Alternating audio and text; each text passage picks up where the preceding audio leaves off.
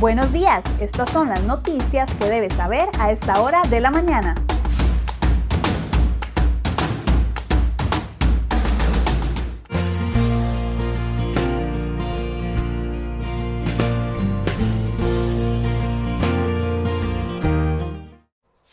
Lunes 26 de octubre, muy buenos días. Muchas gracias por acompañarnos en una edición más de CR Hoy Noticias e iniciar la semana informándose con nosotros. Vamos de inmediato con las informaciones que hemos preparado para el día de hoy.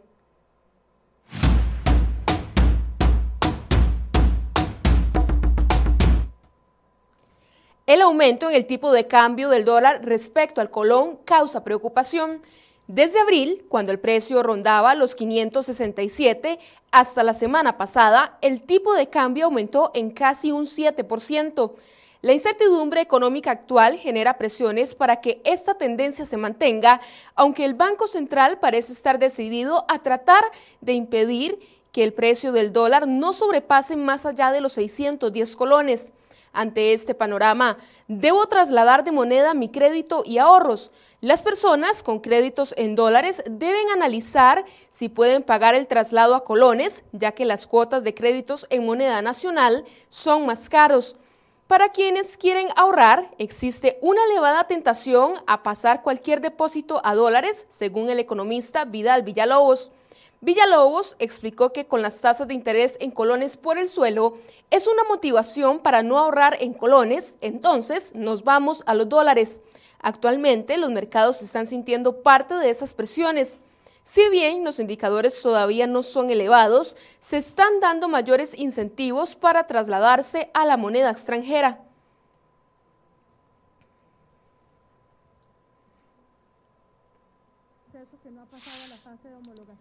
Ministra de Trabajo, Yanina Dinarte, aseguró que la polémica convención colectiva del Ministerio de Educación Pública no es un hecho validado todavía. Así reaccionó la jerarca cuando fue consultada acerca de la investigación que la Fiscalía General de la República abrió en contra suya y del presidente Carlos Alvarado y del viceministro del MEP, Steven González. Esto por la firma de esta polémica convención que le da más privilegios a los funcionarios del MEP en medio de la delicada situación de las finanzas públicas. A los tres se les investiga por presunto incumplimiento de deberes. En el 2014, el MEP estrenó el sistema automatizado Integrados con la promesa de agilizar la gestión del recurso humano y la adecuada ejecución del pago de sus funcionarios. Sin embargo, ha dado más problemas que soluciones. Incluso en sus primeros meses de funcionamiento, la plataforma, cuyo costo rondó los 3.8 millones de dólares, dejó sin salario a unos 1.700 educadores, ocasionando una huelga indefinida en el sector educación. Los problemas también se dan con pagos girados de más. Al 31 de diciembre del 2019 se acumulaba un sobregiro de más de 34 mil millones de colones, de los cuales solo se lograron recuperar 25 millones.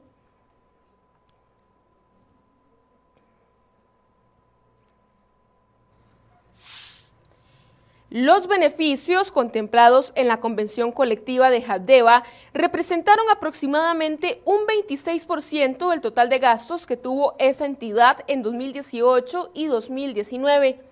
El documento vigente fue suscrito en 2016 durante un proceso de negociación entre el sindicato de Habdeba y la presidencia ejecutiva ejercida en ese entonces por Anne McKinley Mesa. En ese momento, la institución aún conservaba alrededor de 1.200 funcionarios y no había iniciado el proceso de reestructuración. En 2018, la institución reportó gastos por casi 47 mil millones de colones de los cuales un monto superior a los 12 mil millones obedeció al cumplimiento de los beneficios estipulados en la convención colectiva, mientras que para el 2019 el panorama fue muy similar.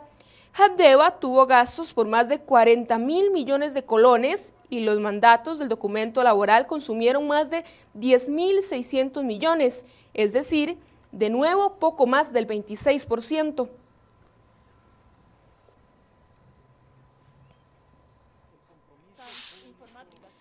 El gobierno envió este domingo al Congreso una rebaja de 150 mil millones de colones al presupuesto 2021. Elian Villegas, ministro de Hacienda, envió una nueva versión del proyecto de presupuesto para el año 2021 con el nuevo recorte.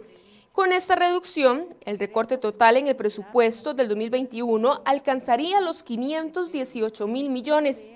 Villegas indicó que lo importante es que los recortes se aprueben, independientemente del mecanismo que los diputados elijan. Este mismo domingo, los diputados de la oposición, que el pasado miércoles rechazaron el presupuesto nacional para el 2021, presentaron su informe de mayoría negativo. La diputada liberacionista Ana Lucía Delgado explicó que el voto negativo de ese plan de gastos se basó en el obstáculo que por más de 19 horas hizo el PAC para evitar recortes de gastos innecesarios de momento de crisis económica.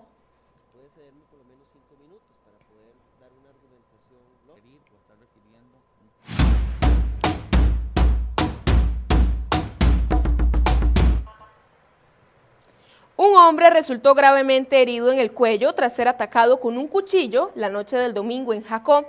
Por razones que se desconocen, el hombre de aproximadamente 30 años fue herido mientras se encontraba dentro de una cantina.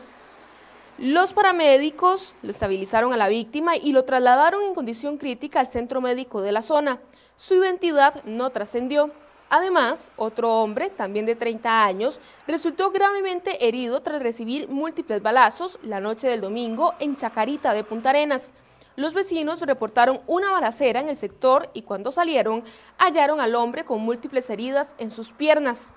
Y en otras informaciones, en menos de 24 horas, el país sumó siete asesinatos durante el fin de semana. El caso más reciente sucedió en Siquirres cuando dos jóvenes atacaron a un adulto mayor. La víctima murió de un balazo cuando salió a defender a un familiar. El OIJ confirmó que el evento ocurrió a eso de las 11 de la mañana y por el momento hay dos sospechosos detenidos.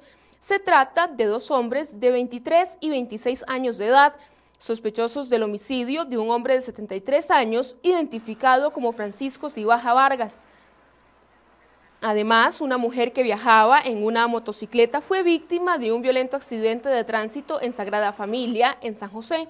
Según la Cruz Roja, el suceso se dio pasadas las 7 de la noche. La fallecida tendría unos 30 años de edad y de forma preliminar parece que un autobús se vio implicado en el accidente.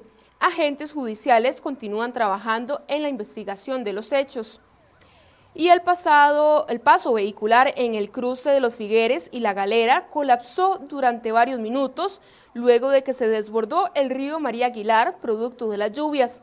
Las fuertes precipitaciones inundaron calles en el centro de San José. El cuerpo de bomberos incluso se presentó a la escena tras recibir un llamado de un carro que quedó atrapado en la carretera. Bomberos también atendió un desbordamiento en una quebrada en las inmediaciones de la Huaca.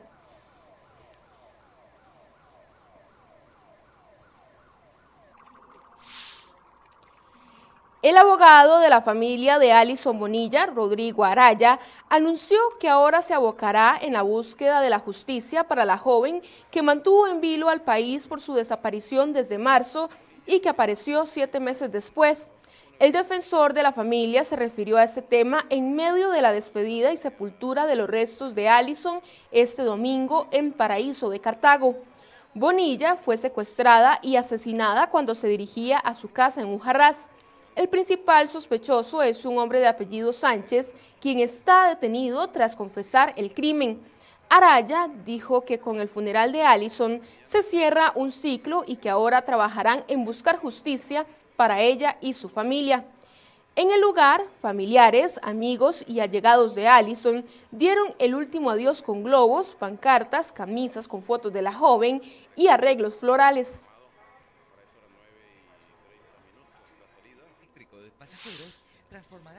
El cierre de año ya se acerca y la Asamblea Legislativa aún no discute la aprobación del crédito de 550 millones de dólares aportado por el BCE para el desarrollo del proyecto del tren eléctrico.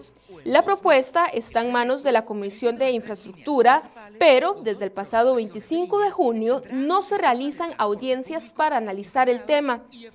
Por el filtro de ese foro legislativo ya pasaron Rudolfo Méndez Mata, ministro de Obras Públicas y Transportes, Elizabeth Briceño, presidenta de Incofer, y Claudia Dobles, primera dama y coordinadora del proyecto. También ya acudieron representantes del BCE y de la unidad ejecutora del proyecto por parte del Incofer. No obstante, están pendientes otras audiencias trascendentales, como la de expertos que cuestionan la propuesta actual, así como de Rodrigo Cubero, presidente ejecutivo del Banco Central, y Elian Villegas, ministro de Hacienda. Estas situaciones mantienen estancado al proyecto y se encuentra a la espera de otras revisiones que hace el Banco Interamericano de Desarrollo y Estudios. Sobre este tema, puede leer la información completa en la portada de crhoy.com tus amigos o en vos mismo. El presidente de la República, Carlos Alvarado, mandó a jerarcas de su gabinete a cinco regiones del país sin propuestas claras y concretas sobre cómo resolver sus necesidades más urgentes. La única propuesta que llevaron los jerarcas a estas reuniones fue la misma con la que todo el tiempo la presidencia intenta calmar el descontento en medio de protestas, la creación de mesas de diálogo. Y el Sindicato de Educadores Costarricenses SEC está exigiendo al gobierno y a los diputados no avanzar con la discusión del proyecto de ley de empleo público. Los educadores apelan al retiro del texto de la corriente legislativa. El gremio asegura que de aprobarse el plan aumentará el descontento y el Estado se convertirá en un prestador de bienes y servicios al mejor estilo de la empresa privada. La página del Registro Nacional no funcionará a partir del próximo 29 de octubre y hasta el 2 de noviembre debido a un proceso de mantenimiento de la plataforma tecnológica. Algunos de los servicios que estarán deshabilitados a los usuarios externos serán el portal de servicios, el sistema de ventanilla digital plataforma, entre otros y el Banco Nacional de Sangre de la Caja Costarricense de Seguro Social informó que ya se concluyó la limpieza en las instalaciones del centro, por lo que este lunes se reabrió a eso de las 6 de la mañana. El Banco Nacional de Sangre cerró durante este fin de semana sus sedes en Zapote y Cartago, luego de detectar dos casos positivos por COVID-19 y proceder a la desinfección profunda de los lugares.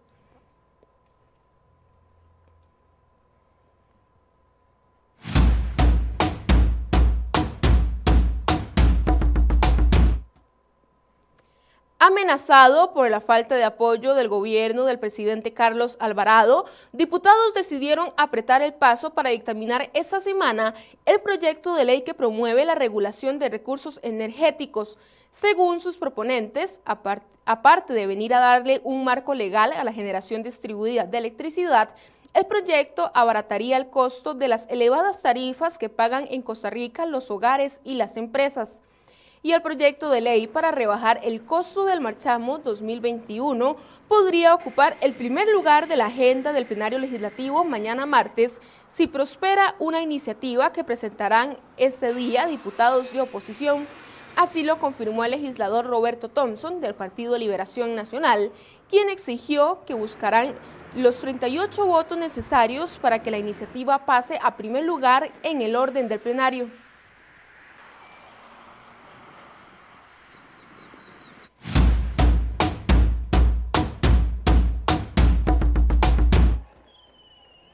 Chile celebra por todo lo alto el comienzo de una nueva etapa en su historia.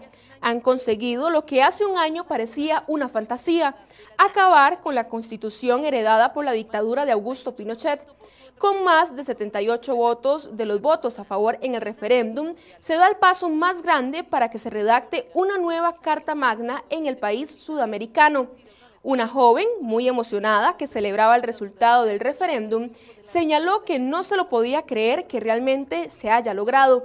Además, un hombre indicó que la sensación es de victoria, de estabilidad, de justicia, tras años de, espera. Añadió que sabe que Chile va por un buen camino.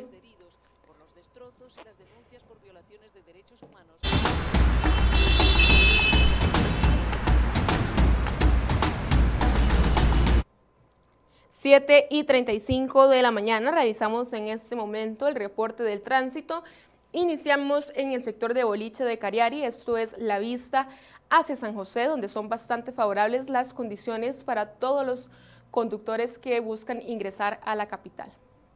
Y ahora nos vamos hasta la rotonda de San Sebastián, donde las condiciones son bastante similares. Se ven una cantidad importante de autos, pero no se reportan presas de mayor importancia. Y ahora nos vamos hasta Taras, esto es la vista hacia Ochomogo, donde las condiciones del tránsito también son bastante favorables esta mañana. Y cerramos el recorrido en el sector de Sabana, la vista hacia San José, donde se observan las carreteras bastante despejadas.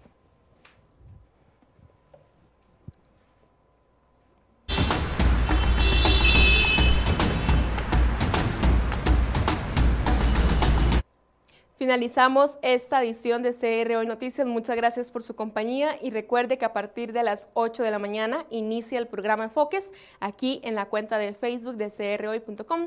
Que tengan un excelente lunes.